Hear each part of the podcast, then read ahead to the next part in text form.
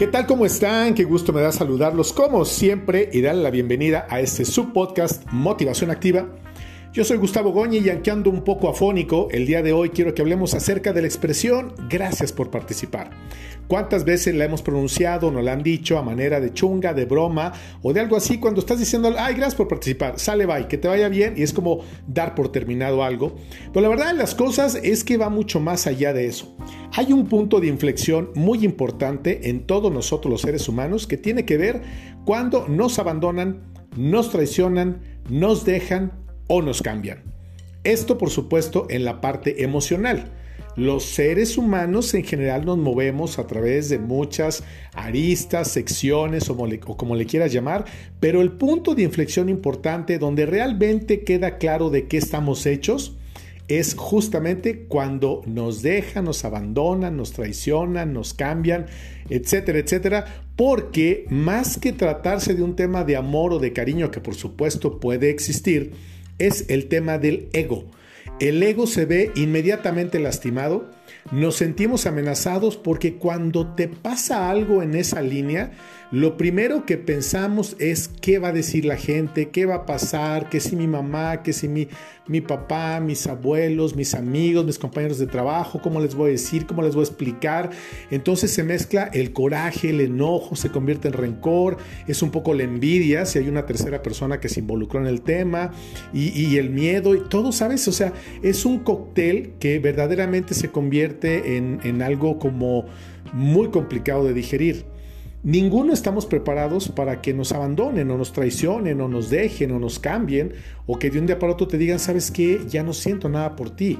Generalmente nos vamos dando cuenta a través de acciones o de actitudes de la otra persona hacia nosotros o las otras personas se van dando cuenta de actitudes de nosotros hacia ellos o hacia ellas porque no se puede actuar tanto. Hay gente que es muy buena, ¿no?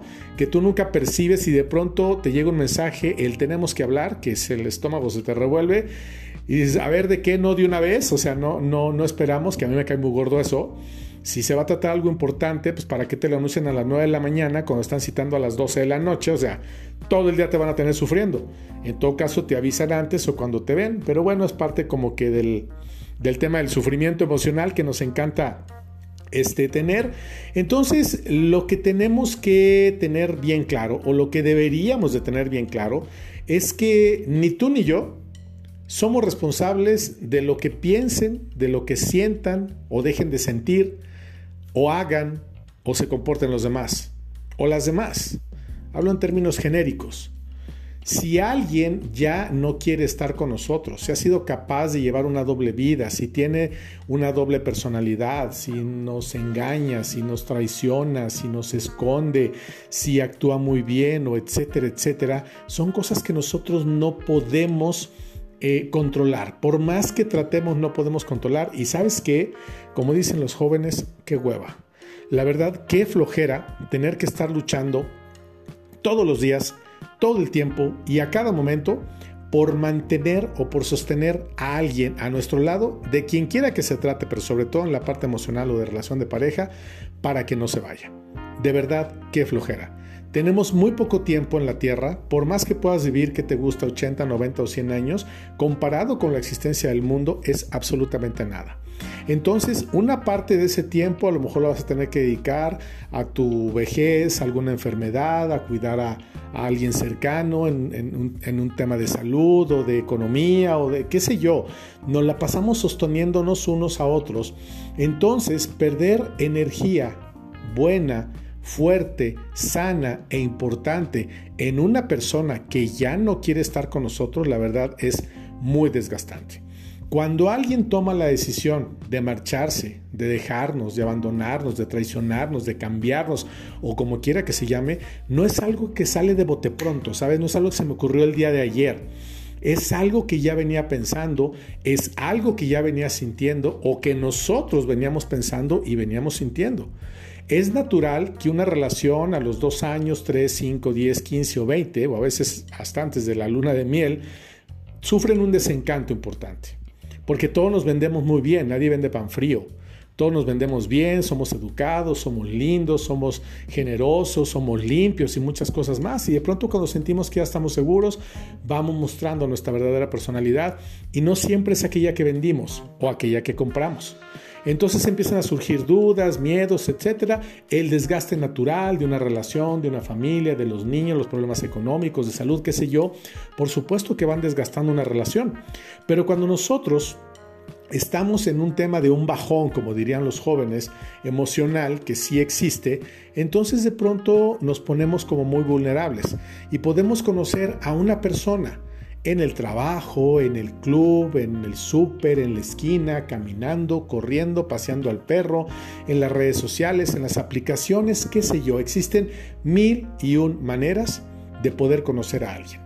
Cuando tú conoces a alguien, es la novedad de una persona nueva, obviamente se vende muy bien o tú lo compras muy bien, entonces vamos creando quizás castillos, fantasías, ilusiones, porque de pronto que tu pareja ya no te diga nada que te motive y alguien totalmente ajeno te dice, oye, qué hermosa, qué linda, qué guapo, qué bien te ves, pues obviamente el estado de ánimo sube, nos hacen sentir bien y entonces pues mejora, al menos en teoría, todo lo que está orbitando nuestra mente, que no siempre es verdad, es más, casi nunca es verdad. Hoy por hoy las redes sociales, las aplicaciones y esta forma tan inmediata y tan sencilla de conocer a personas, pues han, han, hecho que perdamos lo que verdaderamente era importante en una relación, que era el conocimiento de las personas. El trato, el ir a visitarlos, el, el, el noviar, el salir, el invitar, ¿sabes? Todo aquello que ahora ya no se utiliza. Ya ni siquiera te invitan a salir, ya no te invitan nada, ya no te pagan nada, cada quien paga su cuenta, eh, todo es este, virtual, te mandan flores virtuales, pasteles virtuales, pensamientos lindos y en persona de pronto la gente ya no sabe de qué hablar. ¿Por qué? Porque no hay una base sólida para poder establecer una relación. Ya no digas tú de pareja, digamos de amistad. Hay a gente que conocemos mucha, yo tengo a muchos conocidos, pero pocos amigos. Amigos son aquellos que conocen algo más de mí, que yo conozco algo más de ellos o de ellas, porque no lo hemos compartido, porque hay confianza, porque hay cariño o porque nos conocemos hace 40, 30, 20 o 10 años. De pronto alguien conoce a través de las redes sociales, como yo, que tengo más de 100 mil seguidores o contactos, pues tú crees, tendría que juntarlos a todos en el Estadio Azteca y jamás sabría quiénes son. Pueden pasar por mi lado y no sé quiénes son Ubico a la gente que realmente ha formado parte de mi vida o forma parte de mi vida. Entonces el gracias por participar debemos de aplicarlo de verdad de una manera más que peyorativa, real. Hay gente que de pronto llega a nuestra vida por un tiempo determinado y dices, bueno, hasta aquí ya no puedo seguir con la amistad, ya no puedo seguir con la relación, ya no debo, me hace daño, me afecta, va en contra de mis valores, me empuja a hacer cosas que no quiero, me, me lleva a pensar cosas que no debo y por lo tanto el comportamiento sí se va modificando. Entonces el gracias por participar debe de aplicarse de aquí para allá, de allá para acá. Debemos de entender que no siempre podemos estar cerca de la gente, que la gente no siempre puede estar cerca de nosotros y para muestra cuando alguien muere. Por mucho que ames tú a esa persona, resulta que ya no la vas a poder tener en tu vida. Vive en tu corazón, la vas a recordar siempre, todo lo que tú quieras de manera romántica, real o, o cierta o asertiva a través de tu fe y de todo esto pero lo real es que ya no está. Puedes pensarla, puedes escribirle, puedes cantarla, puedes extrañarla, puedes añorarla, pero físicamente ya no está. Entonces hay personas que cumplen su tiempo, que cumplen su función, todos son maestros espirituales, todos somos maestros espirituales de todos, algunos de nosotros, nosotros de algunos, y todo lo que nos choca a veces nos checa. Lo que más criticamos, lo que más señalamos y con lo que tanta ligereza nos atrevemos a opinar es justamente a lo mejor lo que nosotros también estamos pasando o lo que nosotros estamos sintiendo. Aquí no se trata de quién perdona más o quién perdona menos, sino, ¿sabes qué? Papacito, mamacita, ya no quieres estar conmigo, que te vaya bien. No pasa nada, adiós. Va a haber coraje, va a haber enojo, va a haber llanto, sí, pero que no sea más de dos o tres semanas, un mes, dos, no lo sé. Busca la ayuda que sea necesaria, pero entiende que tú eres el único responsable de tu felicidad.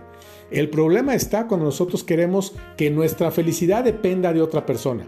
Le estamos dando un cheque en blanco para que diga cómo nos tenemos que comportar y qué es lo que tenemos que hacer y viceversa. Cada uno somos responsables de nosotros mismos. Nosotros nos podemos ayudar unos a otros y más en una relación de pareja, de matrimonio, de hijos o qué sé yo. Pero en la teoría real, auténtica, solamente yo. Yo solamente soy el único responsable de la salvación de mi alma, de mi encuentro personal con Dios, de mi salud y de absolutamente todo. La gente me puede dar 5 mil recomendaciones, pero si yo no las sigo, pues no las voy a poder concluir. Yo sé que es lo que necesito. Yo sé que necesita Gustavo Goñi y espero que tú que ahora me escuchas sepas qué es lo que necesitas. Y sabes que no dependemos de nadie más. Se trata de quien se trate. Papás, hermanos, hijos, primos, amigos, qué sé yo, somos complemento, pero somos seres individuales. Si no, hubiéramos nacido todos juntos. Todos los hermanos hubiéramos estado en el vientre de mamá al mismo tiempo. Digo, hay unos que lo son, cuates o triates o quíntuples o no sé cómo se les llama, pero son casos aislados y aún así cada uno tiene su propia personalidad. Entonces, pues gracias por participar, ok, está bien. Cuando nos toque retirarnos hay que hacerlo con gallardía, con entereza, con dignidad y cuando les toque a los otros hacerlo, pues también. Solamente hay que tener mucho cuidado, no dejarnos ir con la finta, no caer en fantasías. Si nos metemos en zonas de riesgo, seguramente nos vamos a equivocar. Entonces, yo sé que sí, yo sé que no, yo sé cuándo y hasta dónde. Y ya saben, como siempre les digo, si lo hacemos todo de la mano de Dios, las cosas serán mucho, mucho más fáciles. Paz y bien para todos ustedes siempre.